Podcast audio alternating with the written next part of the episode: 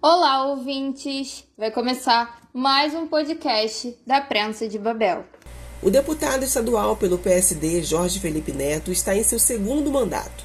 Eleito pela primeira vez em 2014 com apenas 23 anos, foi o deputado mais jovem do Brasil. Neto de político, seu avô foi vereador na cidade do Rio de Janeiro. Iniciou sua vida política levando a bandeira da educação, mas com o tempo agregou a sua vivência como parlamentar as questões de habitação e assuntos fundiários. Tem desenvolvido ações junto ao Instituto de Terras e Cartografia do Estado do Rio de Janeiro, o ITERJ, tanto que em dezembro do ano passado esteve em Búzios, na região dos Lagos, onde anunciou que cinco comunidades deste município serão regularizadas pelo ITERJ e cita neste podcast o apoio recebido do prefeito de Búzios, Alexandre Martins. Esteve no dia 27 de janeiro deste ano novamente ao balneário desta vez para a inauguração de uma agência da instituição financeira cooperativa Cicobi Fluminense, e falou para o podcast da prensa, em parceria com a Polis Fluminense, sobre cooperativismo e associativismo, citando alguns casos que considera ideais para a região dos lagos. Ele, que é líder da bancada do PSD da Assembleia Legislativa do Rio, a ALERJ, e que já foi secretário municipal de Trabalho e Renda da atual gestão do prefeito Eduardo Paes, também é atual presidente do partido, e comentou sobre a decisão do seu partido sobre a construção da candidatura de Felipe Santa Cruz, presidente da Ordem dos Advogados do Brasil, a OAB, para o governo do estado, em detrimento do atual governador Cláudio Castro, de quem demonstra proximidade política e pessoal. A entrevista para este podcast foi feita ao ar livre, às margens da Avenida José Bento Ribeiro Dantas, principal via de Búzios. Por isso, consta nas gravações interferências sonoras externas. O podcast da Prensa de Babel tem apoio comercial da gráfica Up, localizada na Avenida José Bento Ribeiro Dantas, número 732, loja 1, em Manguinhos. O telefone para contato é o 22 2623 2764. O apoio comercial não tem ligação ou interferência com o conteúdo deste podcast. Esse foi o resumo sobre o deputado Jorge Felipe Neto, feito pela jornalista e editora da prensa de Babel, Monique Gonçalves. Eu sou Vitor Viana e esse é o podcast da prensa, o seu canal de notícias políticas em áudio. Esse podcast é uma parceria com a Polis Fluminense, o portal de notícias políticas do estado do Rio de Janeiro. Obrigado, deputado, pela atenção e disponibilidade. Seja bem-vindo pela primeira vez ao nosso canal. Primeiro agradecer a entrevista, a oportunidade de expor o nosso trabalho. Hoje eu sou presidente da Frente Parlamentar de Defesa do Cooperativismo no estado do Rio de Janeiro. Significa que a gente tem buscado diminuir os riscos regulatórios associados, associados ao setor de cooperativismo no estado do Rio de Janeiro. A gente está falando de 200 mil famílias que são impactadas diretamente ah, pelas, pelas cooperativas no estado. Quer dizer, a gente tem cooperativas de crédito, como o Cicobi, a gente tem cooperativas agro, como a gente tem a Aurora, como a gente tem eh, as sucrocolheiras, a, a lá em Campos de Goitacazes, por exemplo, só Coagro, por exemplo, tem 6 mil funcionários, 6 mil famílias, ah, pequenos agricultores que sobrevivem diretamente dessa cooperativa. Então a gente busca fazer esse trabalho para impulsionar, para ajudar, para permitir, sobretudo através da OCB, da Organização das Cooperativas Brasileiras, que esse, que esse trabalho de fomento às cooperativas, ao empreendedorismo, ah, com justiça social que representa o setor, possa ser feito no estado do Rio de Janeiro da melhor maneira possível. Frente a outros estados, a gente ainda tem um atraso, a gente ainda tem no Rio de Janeiro uma cultura de que ah, as cooperativas eh, são fraudulentas, a cooperativa na verdade tem um dono por trás, isso não é verdade. A gente busca também desmistificar isso e colocar o que de fato as boas cooperativas são, que é uma maneira de distribuir renda, dar acesso à renda de maneira mais econômica, mais equitativa, é, diminuindo aquela coisa da mais-valia, que é aquela tensão sempre né, do capital e do trabalho. Não é coisa de comunista, não é coisa de. não é isso. Mas é de fato buscar um modelo que a gente consiga perseguir para o futuro. Né? É isso o trabalho da frente parlamentar e do nosso mandato. Você acha que diante do momento pós-pandemia, onde há necessidade de reerguer negócios que já estão passando por dificuldades, em especial os pequenos negócios, esse seria uma das saídas mais interessantes? Olha, perfeito. A gente tem no Brasil ainda uh, um, um, altíssimo grau de, de fechamento de empresas num curto espaço de tempo, né? A gente sempre escutou desde que eu era pequeno aquela história de que 70, 80, sei lá quanto por cento das empresas em dois anos acabam fechando, né? Esse é o pequeno. Porque no Brasil você tem um problema muito sério que ou você nasce grande ou dificilmente você cresce e permanece no mercado. Quando você tem o sistema de cooperativismo e pega as diversas ideias empreendedoras, a força motriz de várias pessoas e coloca numa empresa, você já nasce maior do que você faria individualmente, garantindo assim que você tem a maior chance de êxito no mercado. Quando você inaugura, por exemplo, uma agência do Cicobi, você está permitindo acesso a crédito mais fácil, com garantia menor, com taxa menor, com juro menor e também ah, já se associando para o resultado futuro daquilo. Quer dizer, você tem uma menor é, taxa de inadimplemento e também uma maior possibilidade de conseguir ah, o crédito que você deseja e no valor que você deseja, que dificilmente as pessoas no, no Brasil de hoje, super endividadas e tal, conseguiriam de outra forma. Né? Então o Cicobi tem esse papel fundamental, que ele consegue fazer essa distribuição de uma maneira ah, muito mais justa e também garantir o inadimplemento menor, porque você vai participar desse lucro lá na frente também. Então as pessoas têm o interesse, se entendem como partícipes desse negócio. Então é um modelo de negócio muito interessante que tem crescido muito aqui no estado. É, o seu mandato não se ocupa somente dessa que, do, do Cicobi em si, é o, é o, sistema cooperativista como um todo. O que, que o senhor pode destacar no Rio de Janeiro, na sua atuação como parlamentar, em relação ao seu ativismo em outras esferas, que possa até servir de exemplo para a região dos lagos? Caramba, tanta coisa. Vamos lá.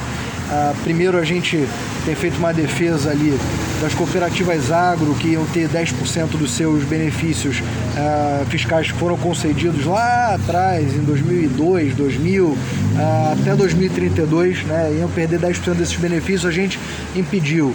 Uh, as cooperativas de educacionais, por exemplo, durante a pandemia, não entraram na, na, lei de devolução de, de 30% do desconto, né, que foi obrigatório, depois caiu no Supremo, etc. Foi um trabalho nosso também. As Unimedes, por exemplo, a gente tem buscado uh, ajudar com formas de tributação diferentes, com formas de manter né, as nossas Unimedes, as nossas cooperativas médicas, as mais famosas, né, uh, da melhor maneira possível. Lembrando que há 3, 4 anos atrás elas viveram um momento de pré-falência. Hoje já voltaram a ser uh, o plano de saúde mais vendido e o maior garantidor com justiça dos melhores serviços médicos do Estado. A gente tem também um trabalho com as cooperativas habitacionais, por exemplo, garantindo que parte dos Minha Casa Minha Vida possam uh, ser feitos através delas. A gente tem uh, as cooperativas de transporte, um trabalho fundamental com as cooperativas de, de vans né, legalizadas e a gente tem que estimular uh, esse serviço do transporte complementar, que muitas vezes não é complementar, né, só existe ele em várias, várias regiões do nosso estado Aqui em Búzios é um exemplo disso, tem muito lugar que ônibus não chega. As cooperativas de táxi que passaram momentos dificílimos, mas eu continuo acreditando que a gente tem uma distribuição de, de, de trabalho, de renda e de não precarização através do táxi muito melhor do que através de outros aplicativos. Aliás, ah, os aplicativos agora estão querendo cooperativar os seus trabalhadores para garantir a eles garantias mínimas, porque não é justo você comprar um carro, você investir, comprar uma moto, etc. Entra no Rap, entra no Uber, para dizer os mais famosos aí, ah, e subitamente você está chutado da plataforma, cancelado da plataforma depois de ter feito esse investimento. E é isso que está acontecendo. Não é justo você ter 10, 12, 15 horas de trabalho por dia e não ter uh, nenhum tipo de garantia trabalhista também, nenhum tipo de direito uh, e muitas vezes ganhar abaixo do salário mínimo. Então a gente tem essa defesa de organização do trabalhador através das cooperativas também, que é fundamental. Esse é o trabalho da OCB, você fazer esse estímulo, fazer essa educação, esse fomento também, e a gente tem buscado uh, ajudar no parlamento com ações não só de publicidade, mas, por exemplo, a criação do sistema estadual de cooperativismo. O, o, as cooperativas precisam de uma tributação uh, simplificada, precisam uh, ter participação no mercado público de uma maneira melhor também, através de contratos, licitação, convênios, etc. Eles podem ajudar muito, mas muitas vezes uh, a legislação é insegura para as cooperativas e mesmo alguns órgãos não consideram, veja só, cooperativa como empresa, o que é um um tremendo absurdo, um tremendo, tremendo contrassenso. Então, essas uh, manipulações que foram feitas ao longo do tempo na legislação, a gente também tem buscado desfazer e criar esse sistema estadual de cooperativismo, que vai ser um sistema de proteção, de proteção para essas 200 mil famílias que a gente falou. Né?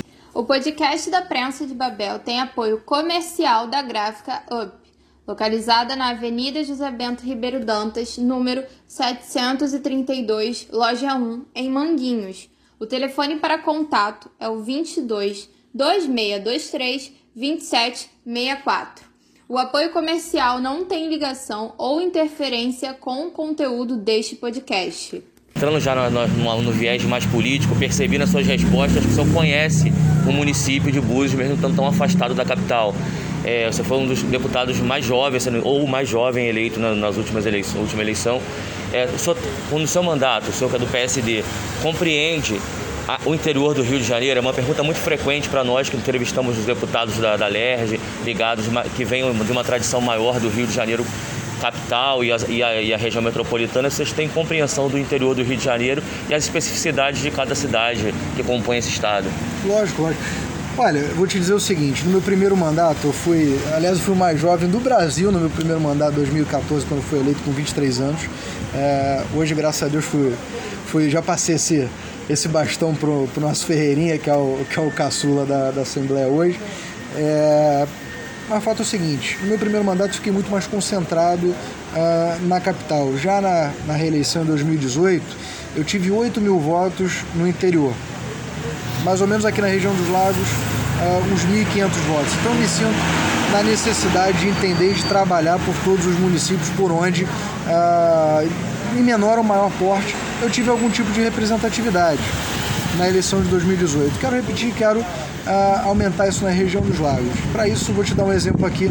A gente já conseguiu com o governador Cláudio Castro algo que para Búzios é fundamental, sobretudo nessa cidade que é turística, que está recebendo um aporte de investimentos tremendo, que é a questão da regularização fundiária. A gente já teve reunião aqui com a prefeitura, agradecer, aliás, o, o, o prefeito Alexandre Martins uh, por disponibilizar a Secretaria de Habitação, por permitir a gente estar tá fazendo esse trabalho em conjunto também.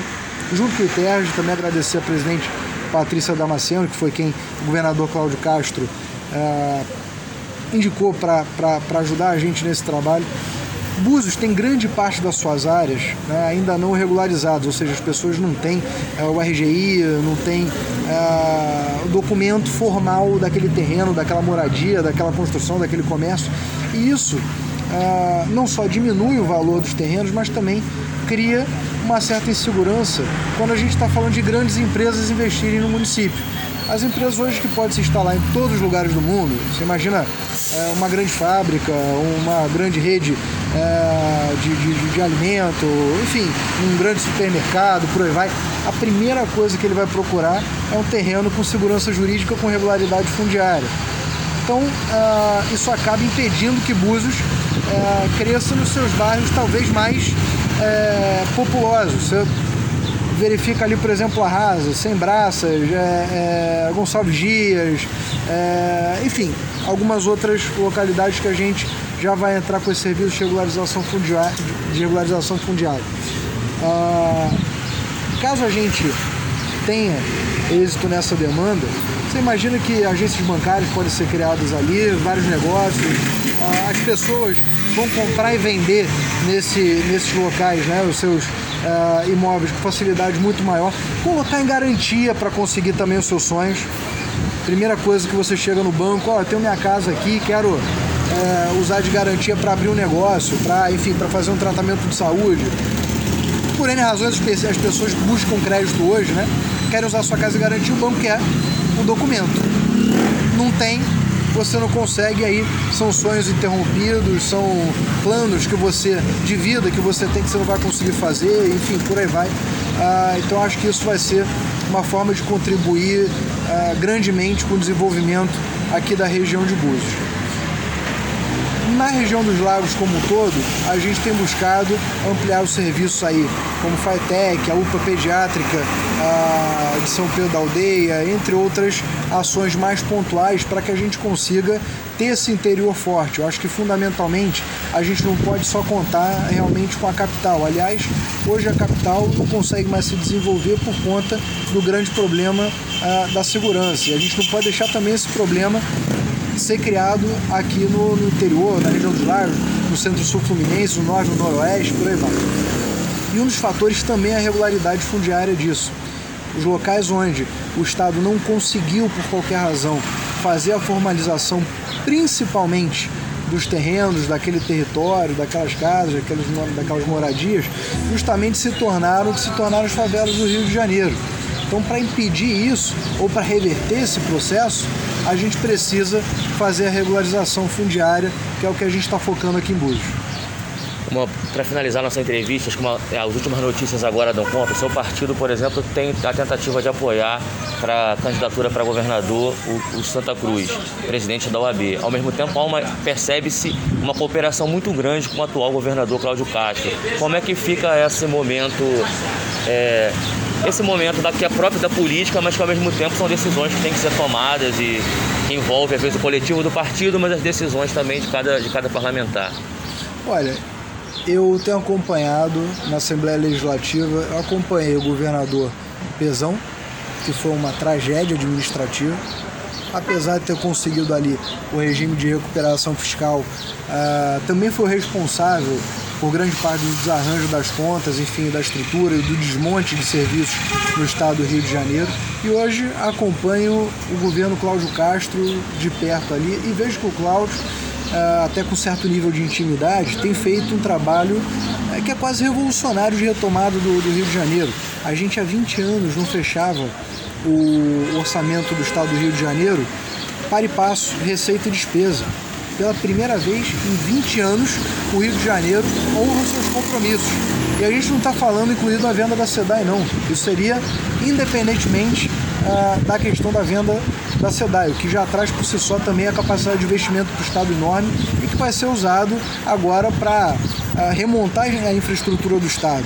Você não tem, por exemplo, você pega Via Lagos, não é possível que uma estrada tão importante que é utilizada com frequência por todos nós, esteja no estado que está. Vai ser agora ah, totalmente recapeada, revitalizada, enfim, graças a esse trabalho do governador Cláudio Castro. Aliás, nada do que foi anunciado até agora utilizou um centavo da venda da cidade. Então, o que eu acho? Ah, o governador tem feito um trabalho excepcional, que eu acho que ninguém ah, esperava quando ele assumiu no lugar do, do, do juiz Wilson Witzel, mas que a gente tem se surpreendido.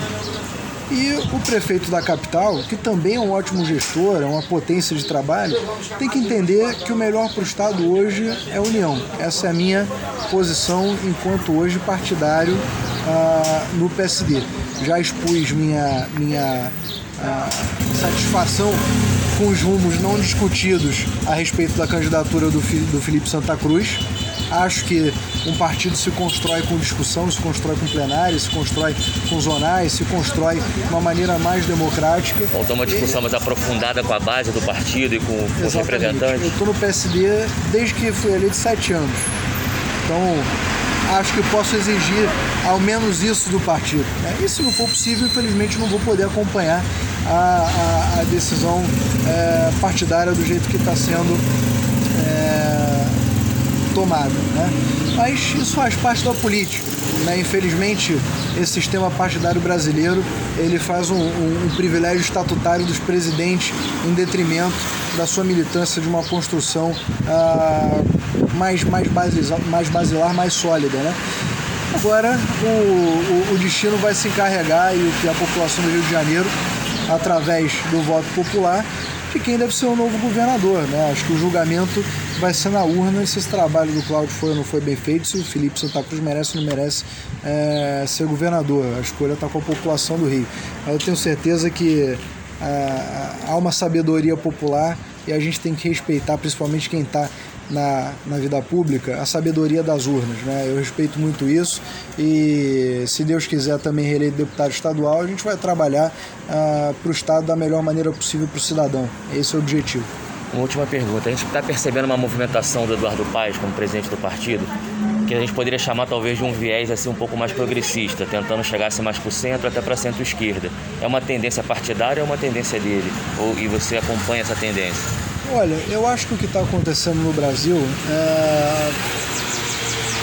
A direita teve uma oportunidade que não soube aproveitar. Eu mesmo em 2018 fiz campanha, votei no presidente é, Bolsonaro, mas eu acho que o caminho não está nele, tampouco está no Lula. Eu acho que o Brasil precisa, merece uma terceira é, opção. Infelizmente, a gente não está vendo um candidato que prospere.